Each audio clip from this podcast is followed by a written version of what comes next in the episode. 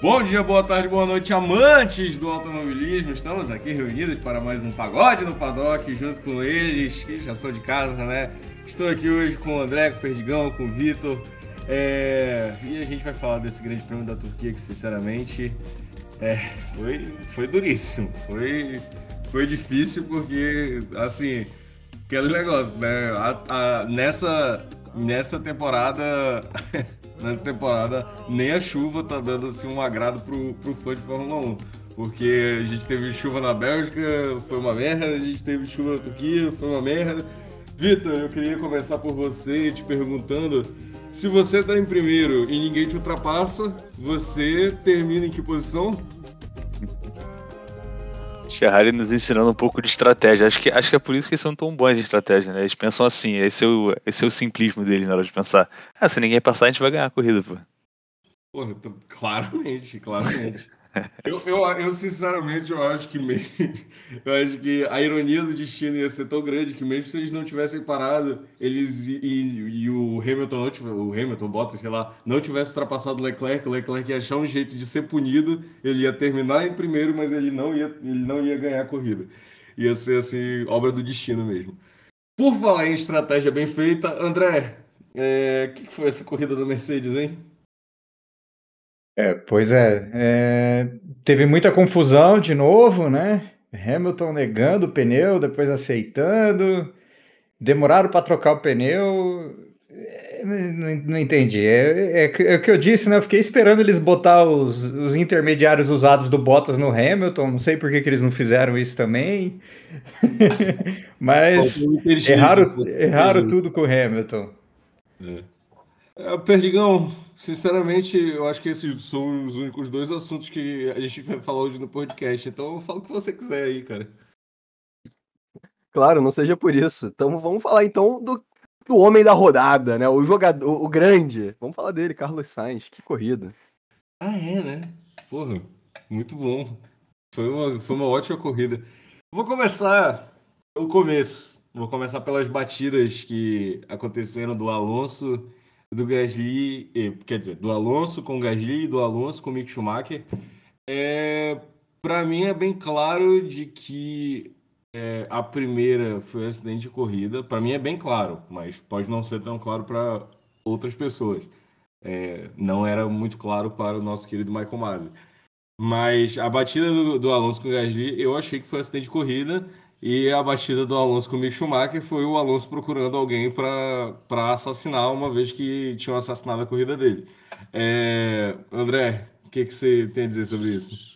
Cara, é, a gente, se você analisar duas batidas, você é. vê que as duas batidas têm um culpado só, cara. É o mesmo culpado, que é o Gasly, né? Primeiro que ele jogou o Alonso lá atrás, aí o Alonso estava lá atrás e se envolveu numa situação que não deveria. Não, ele tá de sacanagem. Totalmente culpa do Gasly as duas batidas. Puta que pariu. Assim, ó, a primeira batida o Gasly teve espaço para evitar, por isso que eu entendo que ele foi punido. Ele, ele tinha ali uns 10, 20 centímetros ainda para puxar o carro para dentro. Se dava, eu não sei, porque a pista estava molhada. E é, o mesmo problema aconteceu com, com o Alonso e o Schumacher ali. Ele foi tentar dar um dive bomb na chuva, num lugar onde não dava para frear, e aí não conseguiu parar o carro. E aí jogou o Schumacher para fora. É, na, no meu, assim, na minha visão, a primeira, a primeira batida foi o Gasly o culpado e a segunda foi totalmente otimismo do Alonso achar que ele ia passar ali. Pensando que a gente provavelmente, provavelmente vai ter mais uma corrida com chuva esse ano, que vai ser a corrida de Interlagos. Não. É, vocês acham que, não sei, talvez os pilotos dessa temporada da Fórmula 1 estejam meio, não sei, desacostumados a correr na chuva, porque correndo na chuva estão sendo meio, meio monótonas, meio. uma coisa meio, meio sem sal, assim. Não sei, eu tô, posso estar viajando, tô tentando criar assunto para esse podcast que vai ficar meio, meio xoxo, mas. Você tá mas querendo ver uma corrida que resolve o campeonato na última curva com o Glock deixando o Hamilton passar, né? É isso que você tá querendo. Hum, é aí que você queria chegar, né? Não o problema, o, o problema não é chuva, o problema não é chuva, o problema é mudança de condições. Hoje a corrida uhum. foi chata porque a corrida foi igual do começo ao fim. A pista foi esquentando pouco a pouco, a água foi indo embora pouco a pouco, não teve uma mudança drástica. Por isso que a corrida foi chata. A chuva deixa a corrida legal quando ela vem no meio e o líder acabou de parar, e aí ele tem que trocar o pneu, vai perder posições. E normalmente é, o que acontece em Interlagos, né? Que... Exatamente. Se começa é, chovendo e termina chovendo igual, não tem mudança. E aí a gente ainda a perde o DRS. Represa, chuva vem da represa. Mas tá, beleza. Então, ok, vocês me convenceram aqui nesse ponto. Mas então, hoje eu vou começar falando é, sobre os nossos queridos coadjuvantes, né? Porque foi uma corrida muito boa, tanto de Pérez quanto de Bottas. É, o Bottas talvez fazendo a última, a última vitória da carreira dele. É, e aí eu queria, já que nas, nas últimas, a gente, é, nos últimos episódios, em algumas oportunidades, a gente fez uma revisita à carreira de alguns personagens, como por exemplo é, as 100 vitórias do Hamilton, coisa do tipo, no último episódio com o Schumacher. É, o Bottas, na história da Fórmula 1, é um piloto underrated, overrated, é, normal, no, no, na média mesmo. É, é um piloto que tem tamanho para ter 10 vitórias, Vitor? Já fiz esse papel de defender o Bottas aqui muitas vezes. É, inclusive, acho que ele é um, um team player fundamental aí para a Mercedes, tem sido desde 2017, né, quando ele veio para a equipe. E isso fica evidenciado pelos resultados que ele teve, né? É, nos anos de dominação da Mercedes, é claro. Mesmo ele sendo um piloto, se você for colocar ele numa escala de piloto sem considerar o carro, talvez ele não seja um piloto que deveria ganhar 10 corridas, mas por estar num carro muito bom, ele acabou ganhando. Mas o que importa, acho, nessa situação é que a gente tem que analisar que ele foi uma peça fundamental para a equipe ali, muitas vezes, né? É, isso fica evidenciado pelos resultados que ele teve nos campeonatos. Ele, é, se eu não me engano, ele não, ele não deixou de estar em segundo em nenhum desses anos, nem né, que o deixou, ou talvez não. Deixou. Ele teve um ano que ele Beta, ficou em talvez. sexto. Ele ah, é? em sexto, então foi foi é. o, o ano dele que foi 2018, se eu não me engano. Mas aí, em é. 2019 e 2020, ele atinge um nível de consistência Exato. bastante razoável, né? É, inclusive, ele, ele até cedeu uma vitória pro Hamilton lá na Rússia uma vez, né? Ficou, ficou até marcado. É, bastante aí, talvez. É, porque é... a Rússia é meio que o playground dele, né? Exatamente, exatamente. Então, assim, cara, eu acho o Bottas um team player muito bom, sabe? Eu acho que é, ele, tem, ele, ele tem o seu valor nesse sentido. Mas eu queria ouvir a opinião do André sobre isso também. Cara, é, é, Valdomiro, eu acho ridículo você reproduzir esse discurso aqui da Band de que é a última, provavelmente a última vitória do Bottas. Cara, é, uma coisa que a gente aprende na pilotagem é que a gente controla tudo até o começo da corrida. Depois que começou a corrida, você não controla mais nada, não dá para prever resultado. O pessoal tá falando isso, só que tem várias condições. Primeiro falar do Bottas. Bottas para mim é um piloto muito bom que se perdeu. Alguma coisa aconteceu ali na Mercedes que ele se perdeu. Talvez igual Massa depois da mola na, na cara. Alguma coisa aconteceu ali. É... Agora, olha a situação dos rumores que se, se, se confirmarem, olha o que, que acontece. Ele vai para Alfa Romeo. Diz que o Andretti comprou, a Alfa Romeo está tentando comprar. Se ele compra o Bottas vira de um piloto renegado para um piloto muito importante para Andretti, porque ele é um ex-piloto Mercedes que sabe muito do carro, que vai saber é, o que, que, tem de bom no carro da Mercedes e vai trazer para Andretti. Se Andretti realmente comprar a Alfa e o Vitor e o Vitor e o Vitor tá digitando aqui, eu falo o nome dele. E o Bottas ficar, ele vai se transformar num, num asset muito importante para Andretti, fica aí uns três anos no mínimo. E aí, a gente sabe, uma equipe nova entrando pode ser que faça um carro fantástico ou um carro bosta. É, eu, eu, sinceramente, esse, esse discurso que você fez faz bastante sentido, concordo bastante com você. Mas não sei, eu tô meio, tô meio achando o discurso também um pouco similar quando o Vettel é anunciado pela Aston Martin e, sinceramente, não teve o resultado esperado. Ok, dois pódios, sendo um dele desclassificado, né? Mas dois pódios dentro da pista. Mas, sei lá, para mim. O, o Vettel assinou com a, com a Aston Martin pensando em 2022 e a Aston Martin é, contratou o Vettel pensando em 2022 também. Eu, eu, eu acho, impressão, tá? Não tô lá para saber. Uhum. Que nenhum nem outro, nenhuma das, das, duas partes pensavam em ter resultados extraordinários já esse ano. É, principalmente depois que o regulamento mudou e, e atrapalhou bastante o modelo de carro da, da, Aston Martin, que é o modelo parecido com a Mercedes, né? É, que são carros com pouco rake e tal. É, então acho que a Aston Martin eu... contratou o Vettel pensando num, é, num asset importante para construir um carro, para um regulamento uhum. totalmente diferente. E o Vettel assinou com uma, uma equipe que ele sabe que está capitalizada, que está com uma, uma, marca grande por trás agora, além da marca grande, está com dinheiro de um, de um, é, de um cara é, como o Stroll por trás. E acho que ali uniu o útil ao agradável né, para as duas partes. Então eu imagino que esses resultados estejam projetando isso para o ano que vem. Eu é. acho que no médio prazo isso pode ser verdade. Eu posso vir aqui ano que vem, pô, a Aston Martin virar segunda, terceira força do grid de novo. E, e, vim aqui, e eu vou vir aqui e vou dizer, pô, estava errado lá no final do ano passado. Mas no, no curto prazo, é, eles terminaram o ano passado claramente como a terceira força do grid e hoje eles são a sétima força do grid. É tipo o o downgrade que a Ferrari teve de 2019 para 2020. Perdigão. Mas aí, mas nesse caso eu não sei se é necessariamente um downgrade da equipe, sim um upgrade das outras. Que pode ter visto, talvez, é, o, o rolê da, da mudança de regulamento, enfim, ou N outras coisas que falaram assim, ah, então esse aqui é o nosso carro, a gente vai manter, vai manter o carro steady, né, e enfim. N outras coisas que eu acho sobre a, que a Aston Martin que não entra, vem ao caso. Mas sobre o Bottas, cara, é, eu acho que ele sim é um piloto extremamente regular. É, a gente falou isso no último episódio que eu até estava aqui, sobre a regularidade de, algum, de alguns pilotos. E em questão de regularidade, o Bottas é super regular. É, não acho que ele seja um grande, exímio piloto, mas não para ser um piloto número um. É, talvez ano que vem sim, na Alfa, mas em regularidade, o Bottas tem se provado nos últimos anos ser extremamente irregular. É, a, Fala. E uh, eu ia falar a questão de regularidade, tamanho e grandeza, justamente é, comparando ele com outros grandes segundos pilotos que a gente teve recentemente na Fórmula 1. Ele só, ele só ele tem é, é, 10 vitórias, né? É menos do que o Massa, que o Barrichello que o Coulter. Mas, sinceramente, eu vejo o Bottas pior do que o Massa e o Barrichello, mas eu vejo ele tranquilamente no mesmo nível do Coulter.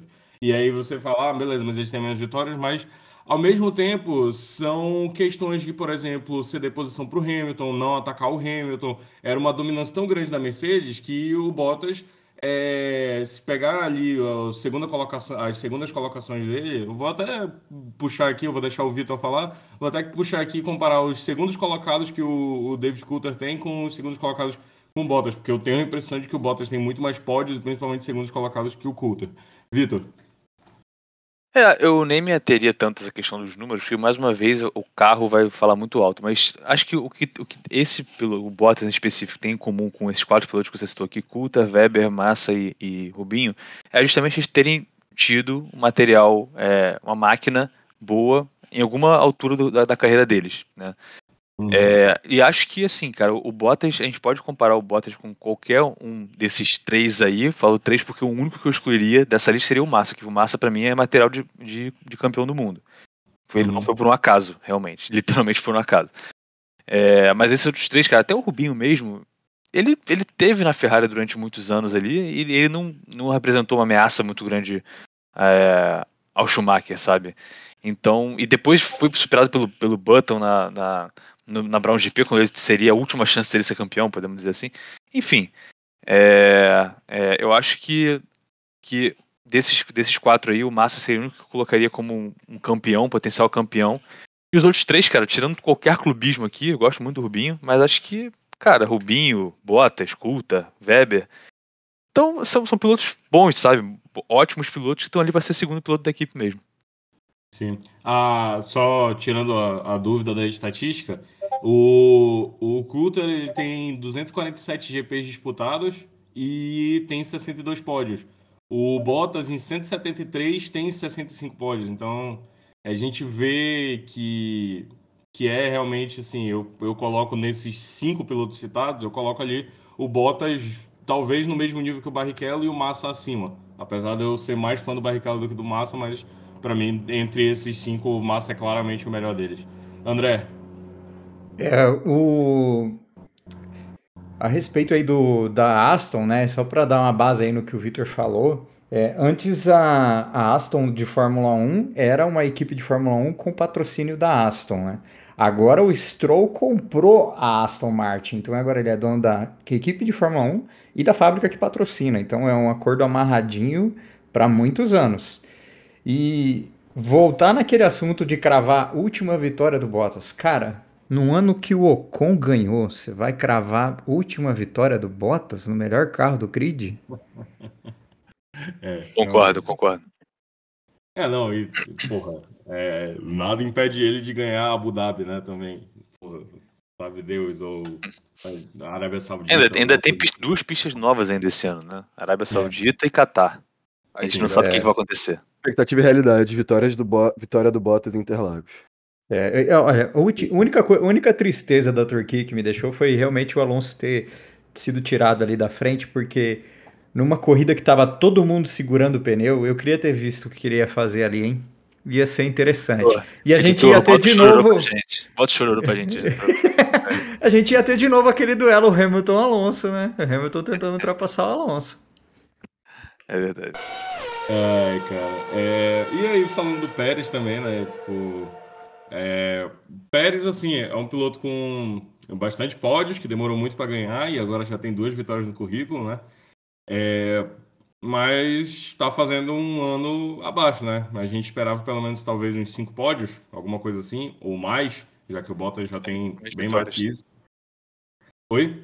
Esperava até mais vitórias dele. É, eu não sei, eu, eu, eu acho que eu espero mais, mais. Eu esperava uma ou duas vitórias no máximo, porque foi basicamente isso que o Bottas teve ano passado, por exemplo. Mas eu esperava mais pódios dele, assim, sei lá, uns seis, sete pódios, alguma coisa assim. E agora estamos indo pro terceiro e acho que para esse final do ano eu acho e eu espero que vão ter mais pódios. Eu espero principalmente uma vitória dele no, no Hermanos Rodrigues, que vai ser uma coisa bem bacana. E é uma pista que ele tem muita chance, porque o carro da Red Bull voa em, no México, né? Então oh. vai ser vai ser bem legal ver, ver como que o, o Pérez consegue, consegue ir lá em Hermanos Rodrigues.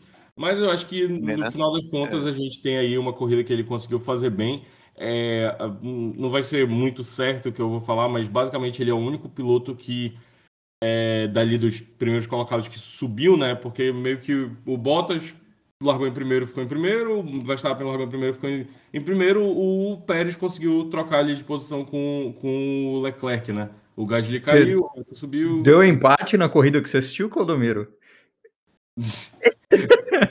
você botou o, o Bottas e o Verstappen em primeiro? Porra.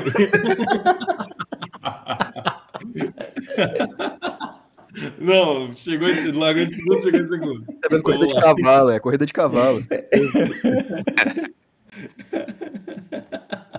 Enfim, o Pérez ele conseguiu escalar aí a posição é, do, do Leclerc, né? Por conta da, da fabulosa estratégia da pizzaria Binotto. Então, é, e aí? Que, que vocês têm a dizer sobre isso? O Pérez vai é, voltar para essa apatia que ele estava nas últimas corridas ou a gente vai ver um final de ano melhor aí do nosso, do nosso querido mexicano? Cara, eu queria, queria poder defender o Pérez, mas a verdade é que ninguém sabe, né? Tudo que ele tem feito, e nos últimos quatro GPs ele perdeu em pontuação para uma Williams, Aí de repente ele aparece. No começo do ano também teve só uma corrida que ele fez bem. Então vai ser igual apostar na roleta no vermelho e no, no preto, hein? Sim, é, o, o, Pérez ele tem variado muito com um carro que, como falaram no início, era feito para o Max, né? Mas ele já, teoricamente, ele é o, ele é o camaleão da, da, da Fórmula 1 que consegue se adaptar a qualquer carro, né? Falavam isso. É, a gente até tinha uma expectativa bem alta com o Pérez. Mas ano que vem é tudo diferente, né? Então, é toda uma adaptação zero. do zero. Tudo do zero de novo. Pode ser aí, se Deus quiser, Mazepin pontuando. É... é... Mas fora é. isso, é... não tem muito como a gente falar Eu acho que é mais uma dessas questões que a gente vai falar qualquer coisa, fazer uma bold prediction e pode ser que o Pérez seja campeão e a gente nem estava esperando isso, ou pode ser que ele consiga até ser rebaixado no, num campeonato que não tem rebaixamento. Mentira, na Red Bull tem, na Red Bull tem. Na Red Bull tem, mas eu fico pensando, será que no contrato do Pérez tem a parada dele poder ser rebaixado? Eu fico pensando isso, porra. Será que ele assinaria um contrato tipo, com a Red Bull onde existe a possibilidade de um piloto que claramente está em ascensão enquanto ele já está no, no auge da carreira dele? É, sei lá, mano. Imagina, o, o Gasly, é, imagina, ele poderia ter feito já uns cinco pódios esse ano, o Gasly. Só que o carro dá uma, uma segurada nele. Imagina se, se ele consegue ter vários dias bons e coisas do tipo e fica lá lambendo a traseira do Pérez, mano. É... Ah, eu, eu, acho que, eu acho que tem essa cláusula sim, porque pensa na situação do Pérez quando ele assinou com a Red Bull. Era Red Bull ou nada. Ele estava aceitando qualquer coisa. Exatamente. Eu acho que tem sim. É. é. Então, complicado para a vida do Pérez.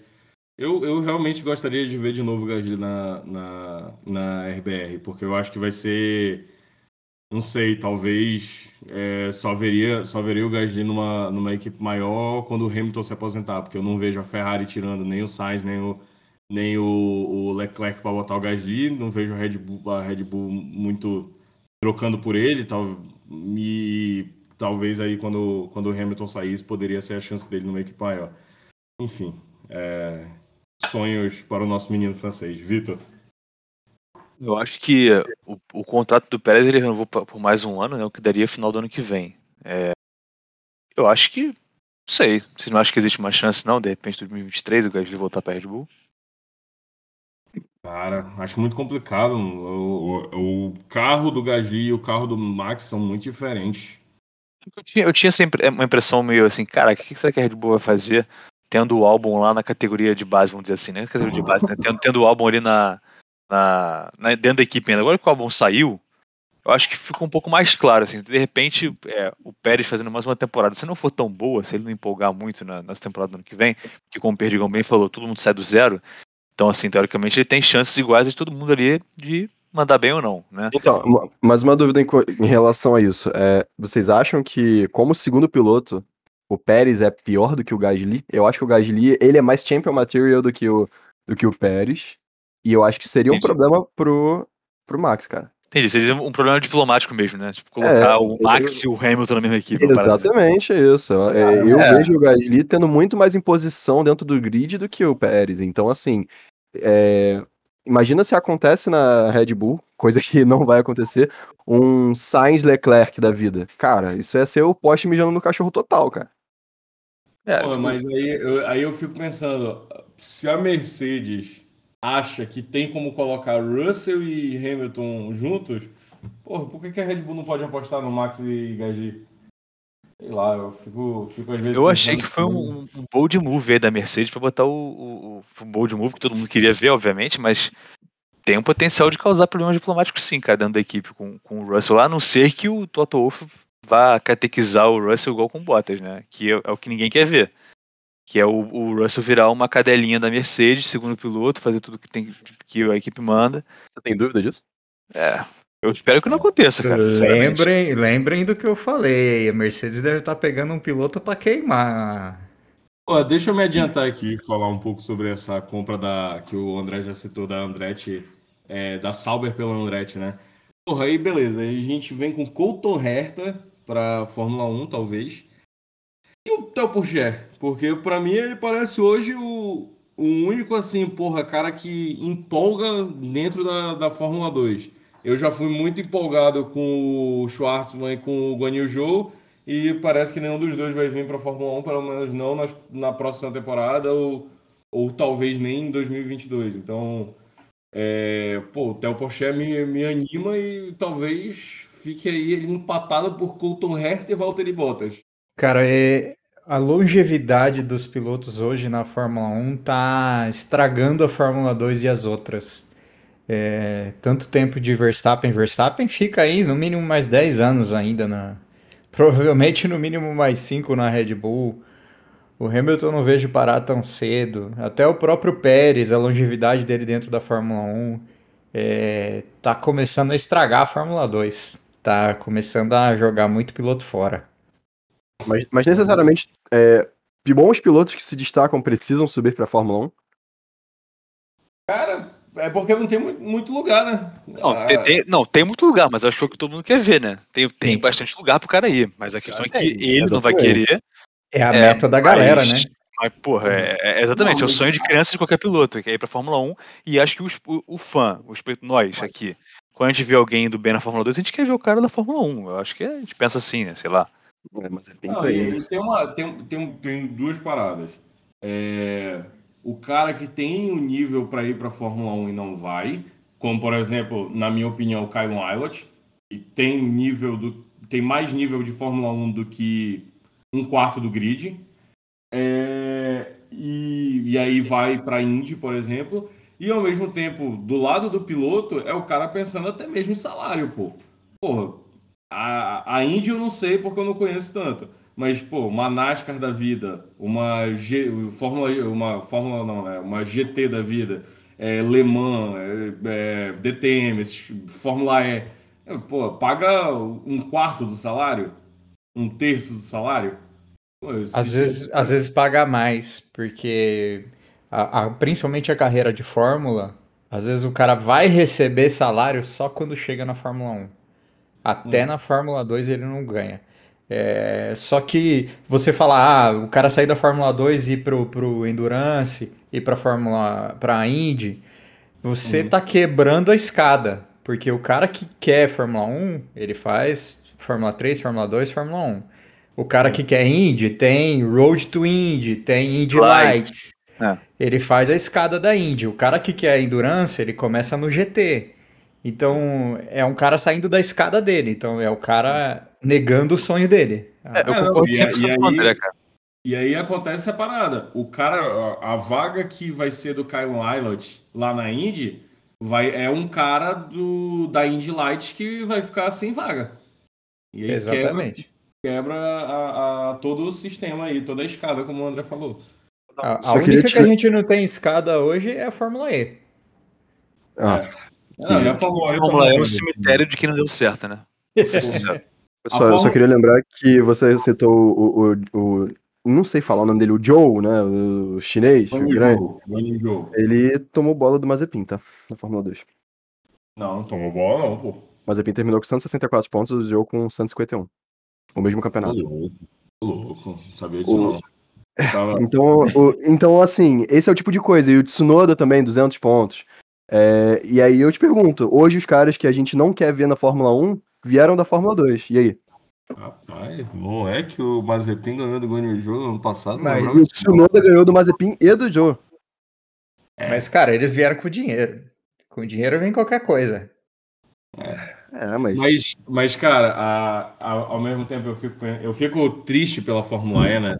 Porque a Fórmula E, sendo esse campeonato de tipo, pô, o cara que saiu da Fórmula 2 e que não tava ainda com nível Fórmula 1, vide Nick DeVries. É, e, e também os caras, tipo, pô, saí da Fórmula 1 e mas ainda tenho 32 anos e ainda consigo correr. Eu achava um, eu, eu achava um campeonato bem interessante, bem legal. Só que, porra, o carro nunca foi aquilo tudo. Aí ficar fazendo corrida de 45 minutos. Aí, porra, todos os carros tinham uma pintura igual. Eu não entendia, não sabia que carro que era Audi, que carro que era Porsche, que carro que era Tita. Aí, porra, o desenho das pistas era uma merda também. Puta que pariu. Isso é verdade, cara. É uma merda mesmo.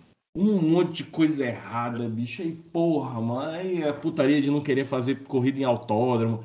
Mano, bota essa. Faz, faz o simples, mano. Bota um carro vermelho, um carro azul, um carro amarelo, um carro verde, mano. E bota esses filha da puta pra correr, mano.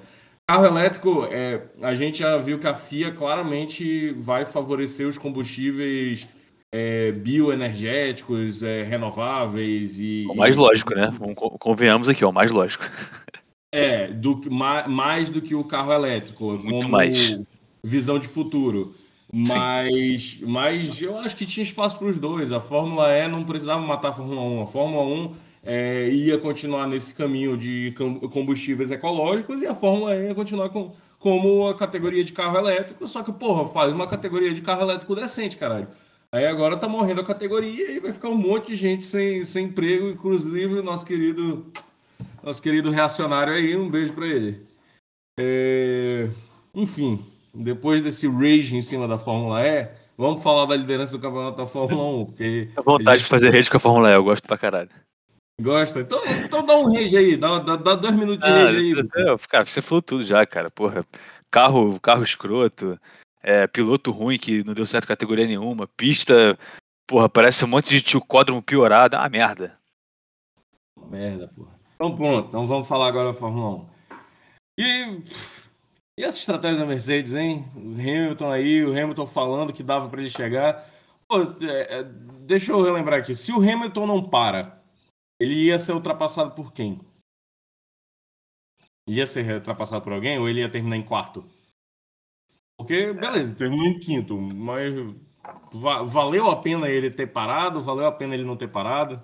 Então, cara, acho que, acho que é difícil dizer é, quem, ele, quem seria, se ele seria ultrapassado por quem ou se não ia. A questão é que, assim, eu, eu achei errada a atitude do Hamilton. Eu acho, eu acho sempre errado quando o cara fica jogando na cara da equipe que a equipe errou. Porque se ele pegar uma semana atrás, a equipe dele salvou ele de ter ganhado a corrida. Mas vamos.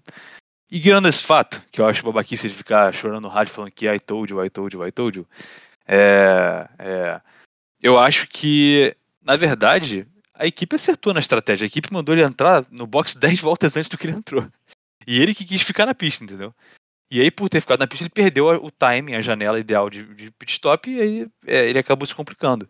Talvez naquela altura ali, a, a, o certo seria continuar. Mas, depois, mas se fosse para entrar, teria que ter entrado 10 voltas antes. Olha aí, olha aí, Victor. Pneuzinho do Ocon como tava, o único que não parou.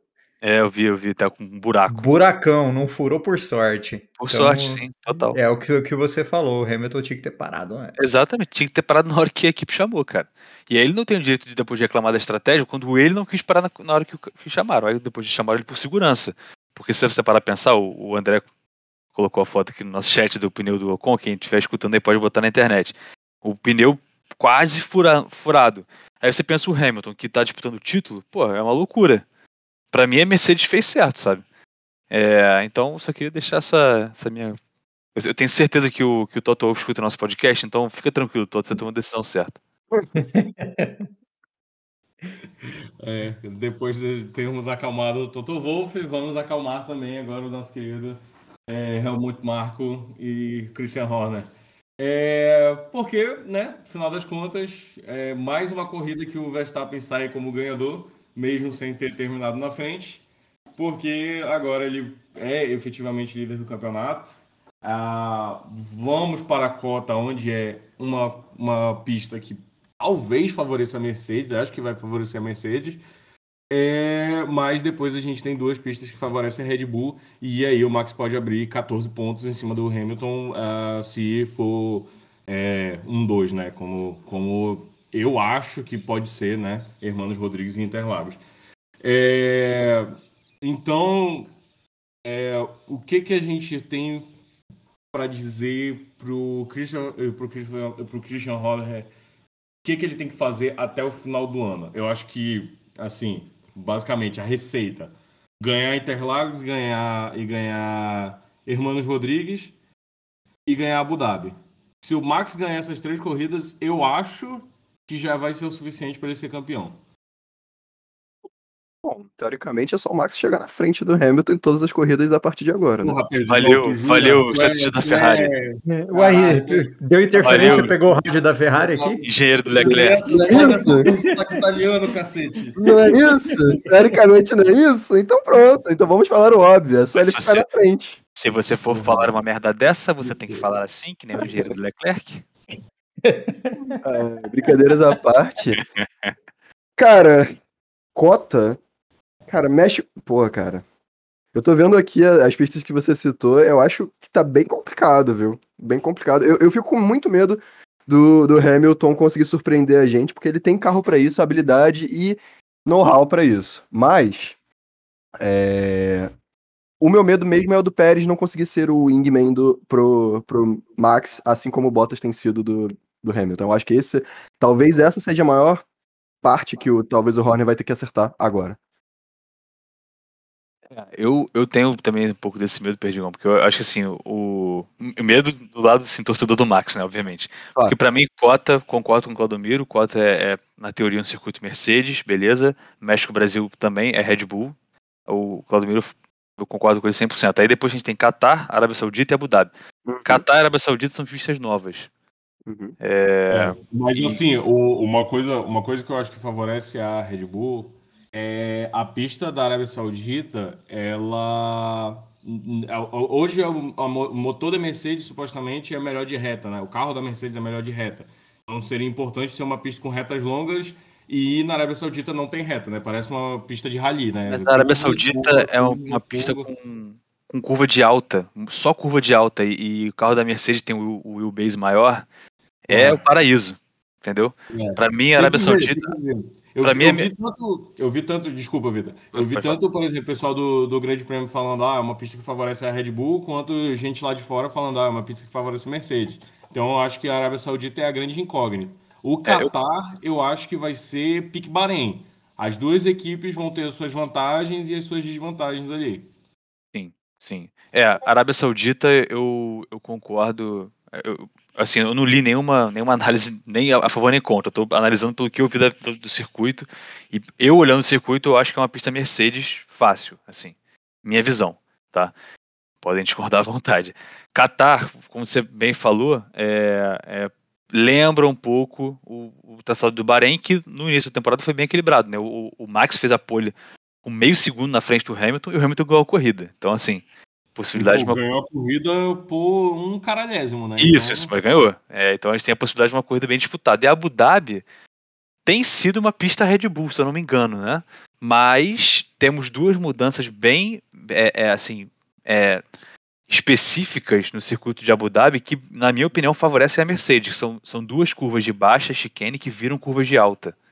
Sim. É, então, uma pista que era dominada levemente pela Red Bull pode equilibrar ou até virar para Mercedes. Então, cara, assim, como você falou, o, o- o trabalho do papai Christian Horner nesse final de temporada é garantir México e Brasil, que é o que ele tem de certeza. O resto é, é chegar no- na- na- nessas últimas três corridas aí no Oriente Médio com a maior, maior vantagem possível, porque vai ser complicado. É. Acho que acho que com, com mais três vitórias o Verstappen fecha, fecha a caixa e, e vai-se embora. Vamos ver aí esse final de. de É. Vai ser uma de questão de contenção de, vai ser uma questão de contenção de, de perda, na verdade. Ele vai ter que ganhar México e Brasil, vai ter que tentar perder o menos possível nas outras. E- Que é, o- que é o meu medo, que é aí que entra o medo em relação do- ao Pérez. exato, exato, pertinente. Esse aqui é o rolê. É, mas aí, aí é engraçado, né? Uma eu acho que era o André que estava nessa dúvida lá, lá pro começo do ano, se é, era mais garantido é, o título do Max ou o título da Red Bull. E vai ficando bem garantido o título é, é, que é mais fácil o Max ganhar esse campeonato do que a Red Bull. Para mim, a Mercedes está com a faca e o queijo na mão para levar esse campeonato, assim como o Max está com a faca e o queijo na mão para levar esse campeonato. Basta ele, como vocês é, brilhantemente elucidaram, chegar na frente do Hamilton.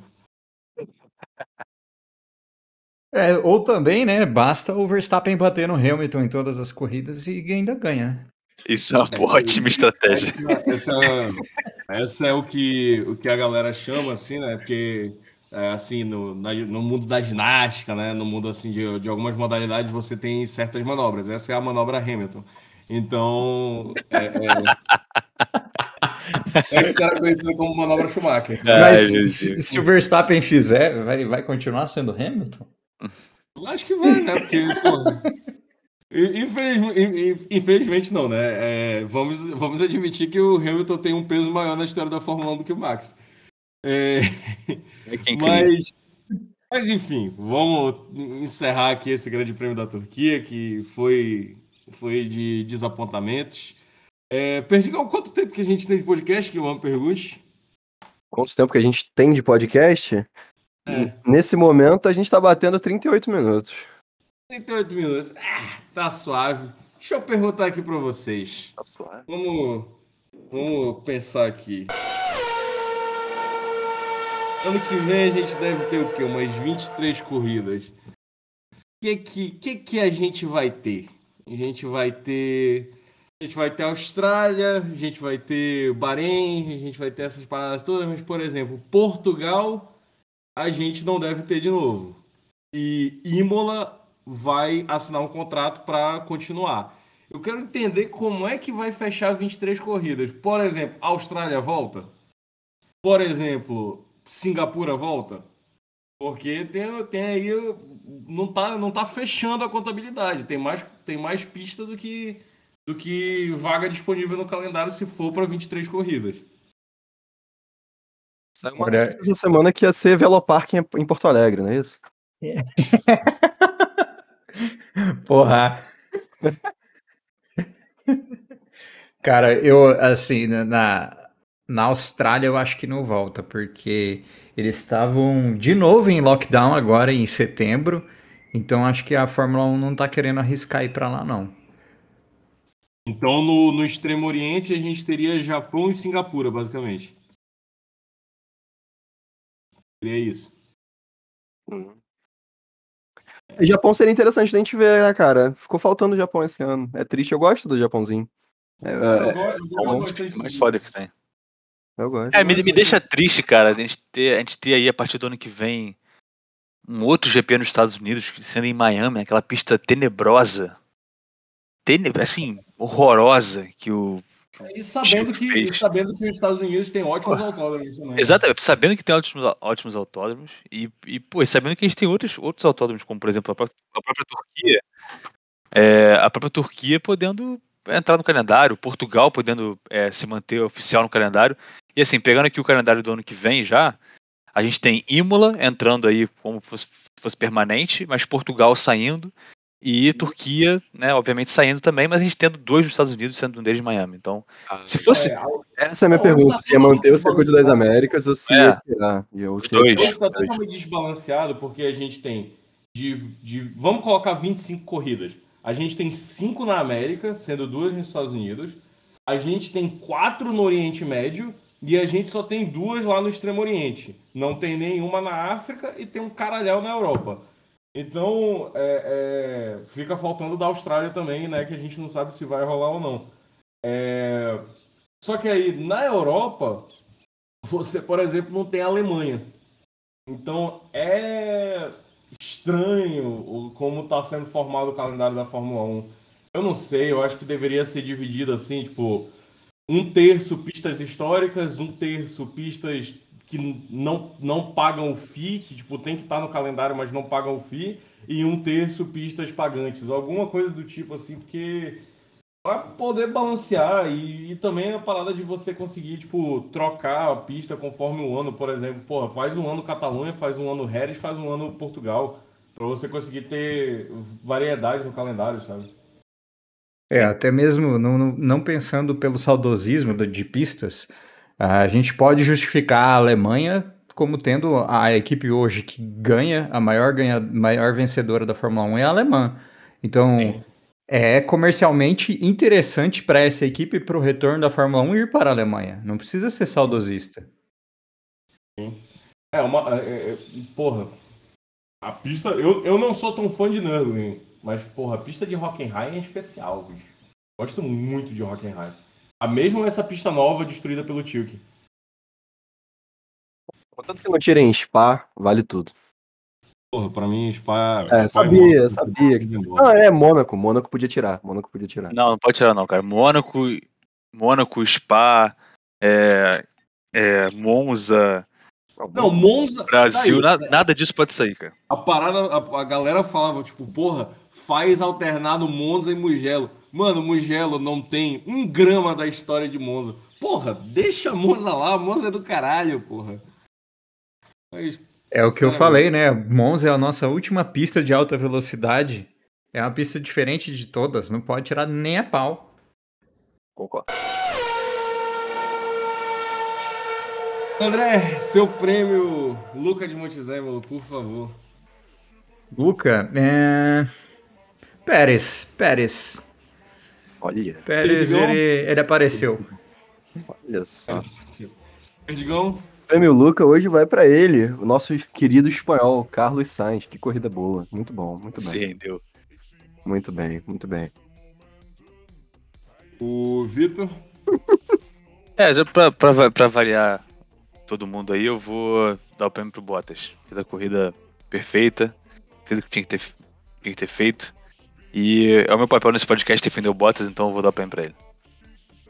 Perfeito. O meu prêmio é Lucas de Montezemolo para Carlos Sainz. É, O meu prêmio Renault Clio vai para Yuki Tsunoda pela segunda semana seguida, porque esse japonês é terrível e ele não deveria estar na Fórmula 1. André? Olha, seu Renault Clio foi excelente. Nunca vi alguém afundar tanto uma largada. Mas o meu Clio vai para o engenheiro do Leclerc. Mister Óbvio. Caralho.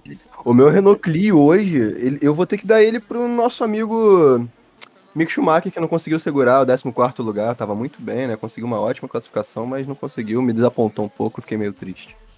Que isso. Depois tomou bola do É. nosso time, tá? Só avisando. Vitor? É, o meu prêmio Renault Clio vai pro Toto Wolff, que vocês têm que pegar uma imagem aí. Galera que tá, tá ouvindo o podcast, pega a imagem dele aplaudindo o Bottas no final.